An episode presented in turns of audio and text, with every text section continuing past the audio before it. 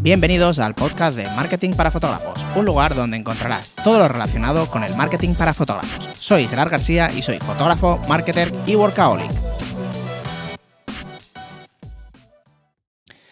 ¿Qué tal chicos? ¿Cómo estáis? Espero que genial. Hoy quería daros varias ideas para poder generar contenido inbound y que pues para calentar un poquito la audiencia ¿no? que tengáis de, clientes de una forma muy fácil. Además, también funciona muy bien para descubrimientos, o sea, me refiero para conocer a, para que te conozcan clientes nuevos o futuros clientes nuevos. Hay muchas maneras de, que te conozcan nuevos clientes, que una es, evidentemente, ya sabrás cuál es la publicidad.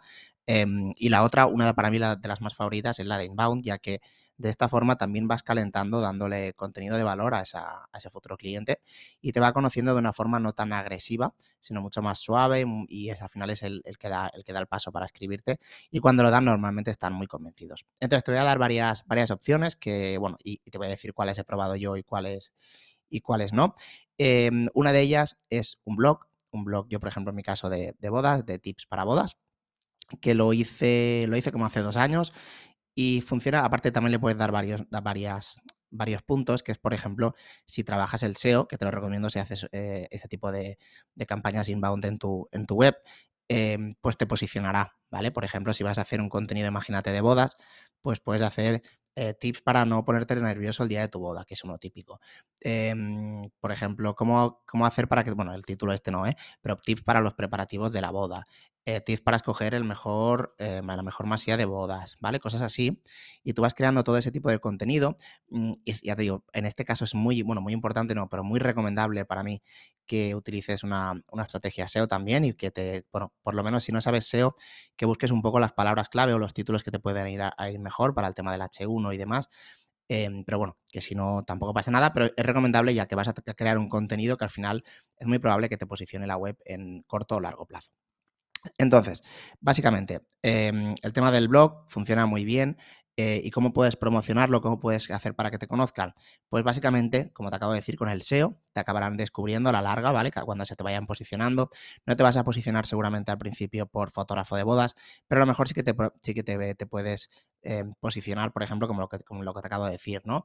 Em, para tips para los preparativos o mm, cómo hacer el, o sea, como salidas de arroz súper chulas, cosas así. Y entonces a partir de ahí te vayan descubriendo y entren en la newsletter, ¿vale? Que esto lo puedes hacer a base de una newsletter, que puedes poner un banner en tu web de estos que salga, o bien en tipo pop-up de estos que, que salen a los 5 segundos o dejándolo fijo en el, por, por ahí abajo o por arriba, ¿vale? Entonces, esta sería una forma, lo que pasa que, claro, el tema del SEO, pues a lo mejor te cuesta un poco que te empiece a posicionar. la otra, evidentemente, es que lo pongas, aparte de, esto que te acabo de decir de la newsletter, o sea, de ponerlo en la web, que lo pongas también en tu Instagram, ¿vale? Que lo pongas en historias y que promociones o bien la historia directamente desde la aplicación de Instagram de una forma muy eh, amplia, me refiero sin poner, sin segmentar mucho. Bueno, realmente en la aplicación de Instagram no puedes no puedes acotar mucho, puedes poner muchos intereses, pues no puedes acotar mucho. Yo siempre recomiendo, evidentemente, hacerlo desde la plataforma de Facebook Ads, que es la que, es la, que, es la que realmente funciona mejor y puedes eh, personalizar más tema de intereses, comportamientos, acotar y demás. Pero bueno, eh, para mí el mejor, la mejor forma de hacerlo es con, publicidad, ¿vale? A la hora de, de crear este tipo de campañas. Entonces creas una campaña de publicidad, ya bien sea desde la aplicación de Instagram o desde el Facebook Ads, que es lo que te recomiendo. La creas bastante amplia, sin segmentar mucho, porque eso sería la parte de arriba del embudo. Entonces en la parte de captación lo que se suele hacer es abrir mucho sin poner, sin segmentar extremadamente, sino que tu filtro no sea tan grande para que entren los mayores números de personas posibles, ¿vale? Entonces, luego todo esto lo puedes, lo puedes unir para que entren en tu, newsletter o bien directamente poniendo el enlace a la primera newsletter para que se, se suscriban, aunque esto tampoco es tan recomendable, o bien ponerle un formulario desde Facebook Ads, por ejemplo, y luego unirlo con tu plataforma, con Zapier, que es un automatizado, bueno, es un, es un como un conector, ¿vale? Entre, entre aplicaciones. De esto también hay un vídeo en, en Patreon de cómo lo hago yo. De hecho, subí una hace mucho de, cómo crear una newsletter así, tal cual, ¿vale? Cómo crear el anuncio. Está explicado cómo crear el anuncio, cómo creas la automatización en Zapier y cómo creas el, workflow en la campaña de email marketing, que en este caso era eh, Flowdesk. Te dejo el vídeo también en la descripción por si lo quieres echar un ojo. Eh, vale, esta sería otra. Y bueno, básicamente en, en, la campaña de newsletter yo haría estas dos, ¿vale? Publicidad y bueno, publicidad, SEO y a través de, Instagram o de la red social que, quieras hacer, ¿vale? Luego otra que puedes hacer, que eh, te va a sonar bastante, es justamente hacer lo que yo estoy haciendo ahora, que es básicamente un podcast.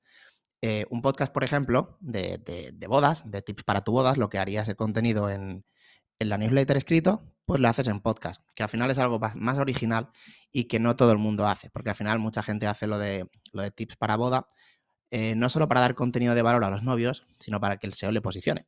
Entonces, pues claro, está bastante ya, bueno, pues trallado, ¿no? Está bastante utilizado.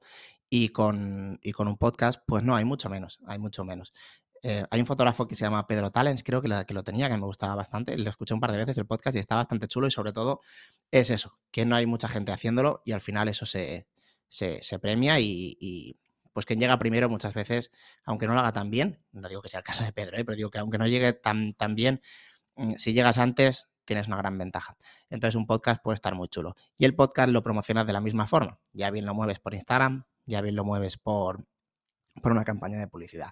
Yo, por ejemplo, en mi caso, el podcast lo tengo, eh, lo moví en su día por Instagram, ahora no subo nada en Instagram últimamente, eh, y luego tengo una campaña de publicidad que está de forma indefinida, está como muy económica, creo que está a un euro al día, em, y la tengo indefinida y lo que hago es básicamente, pues hay un anuncio que pone em, tips para marketing, tips para, tips, tips para fotógrafos de marketing, y, y ahí abre un formulario y este formulario, cuando lo rellenan, automáticamente les manda un enlace de la, del, del, podcast, pero yo ya cazo el, el, correo.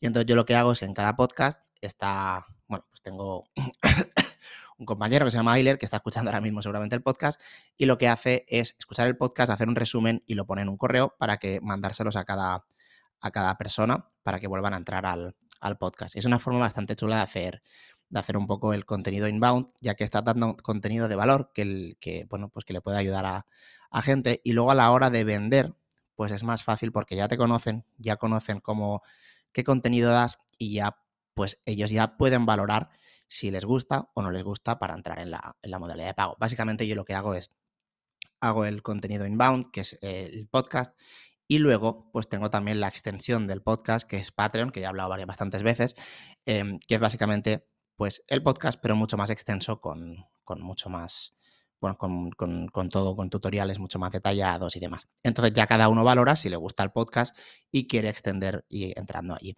De la otra forma sería mucho más difícil, ¿no? Venderlo. Pues esto pasa exactamente igual a la hora de las, de las bodas o cualquier tipo de, de, cosas así. Por ejemplo, en las bodas, si tú le estás dando contenido de valor a una novia, estás dando tips cada semana, pues al final cuando busquen fotógrafo lo más probable es que si le encaja tu trabajo te, te, acaben contratando y sea mucho más, mucho más fácil porque parece que tengas una conexión, en la novia parece que tenga una conexión ya contigo porque no para de escucharte. Entonces, yo te recomendaría hacer eh, pues algo, algo de inbound, sea lo que sea. También se pueden hacer, por ejemplo, eso ya no sería tan inbound, pero está muy bien para conectar con la audiencia. Eh, preguntas y respuestas en, Instagram, que funciona también bastante bien. Eh, más que nada, sobre todo para interactuar con, esa, con esa audiencia. ¿De acuerdo? Pues nada, espero que te haya gustado este podcast, que hoy ha sido un poquito más cortito y como siempre nos vemos en el siguiente.